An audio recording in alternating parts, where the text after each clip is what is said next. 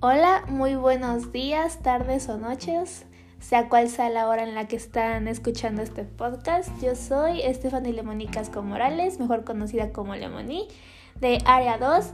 Y el día de hoy me encuentro con mi señora madre, la doctora, ingeniera, psicóloga, teóloga y chef, Ana Lilia Morales Hernández. ¿Cómo estás? Bien, Lemonita, ¿cómo estás? Muy bien, muchas gracias. Ah, gracias por atender este podcast y por regalarnos un poquito de tu tiempo tan, tan apreciado, ¿no? Que nos da para comer, básicamente. Así que bueno, el día de hoy nos toca hablar acerca de lo que vivimos en la Feria de Universidades, más puntualmente hablando de la conferencia magistral Trascender, impartida por el conferencista Isaac Burguet.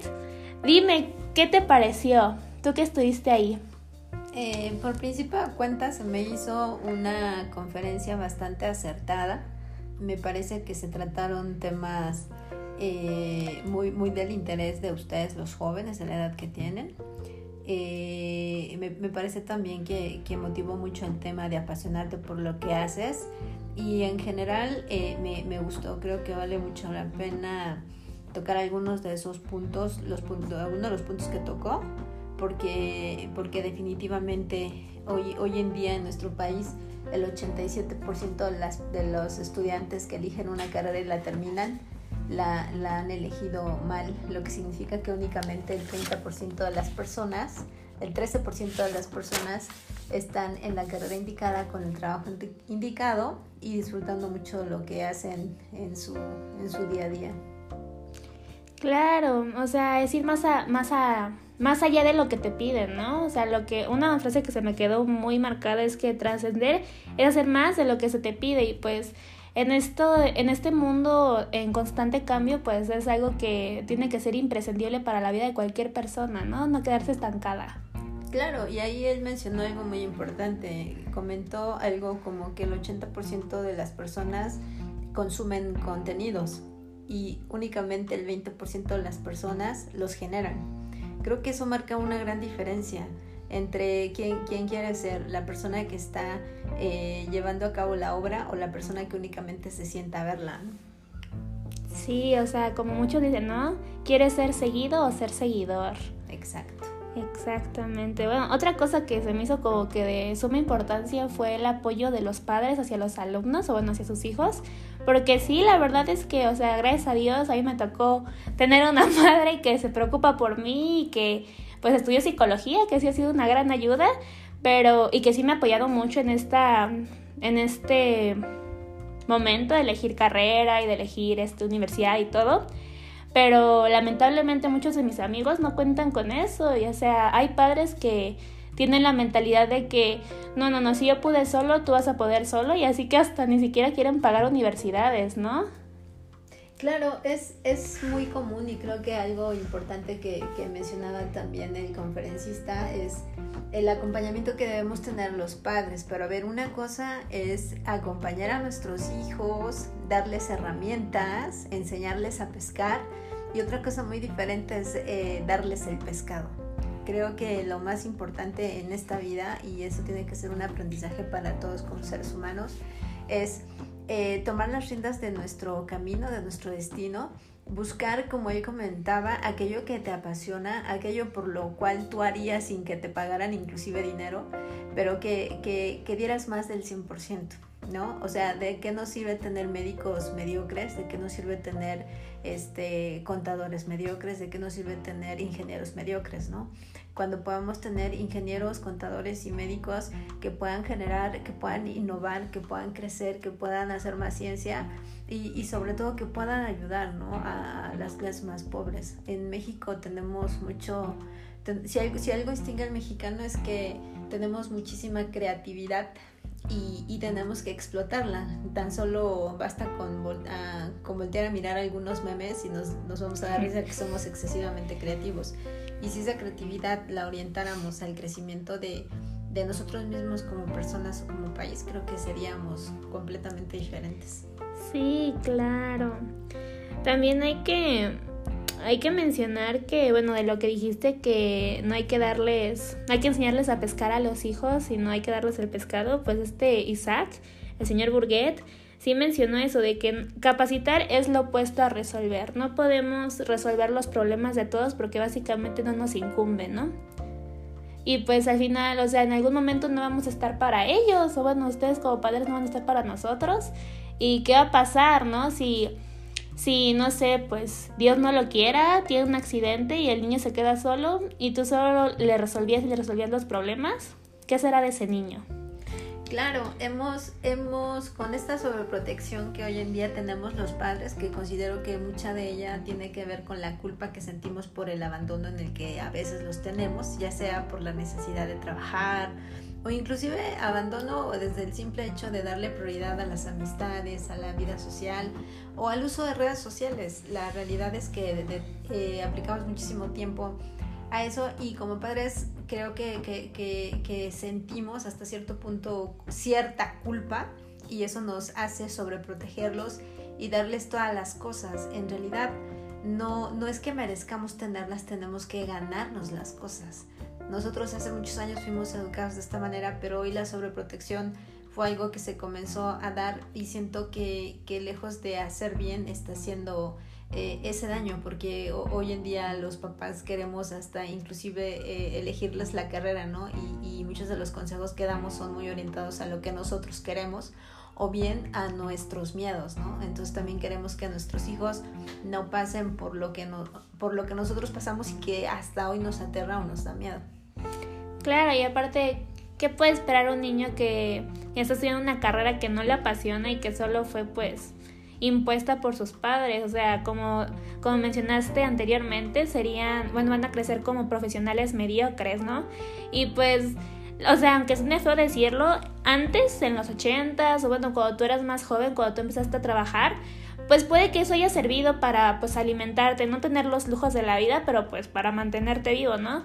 Pero algo que recalcó mucho el señor Burguet fue que ya no, o sea, ya básicamente necesitas casi casi maestría mínimo para poder alcanzar un nivel de vida, pues, como el que nuestros padres tuvieron sin tener, pues, maestría, ¿no? O sea, solo con la licenciatura y algunos solo con el certificado de prepa.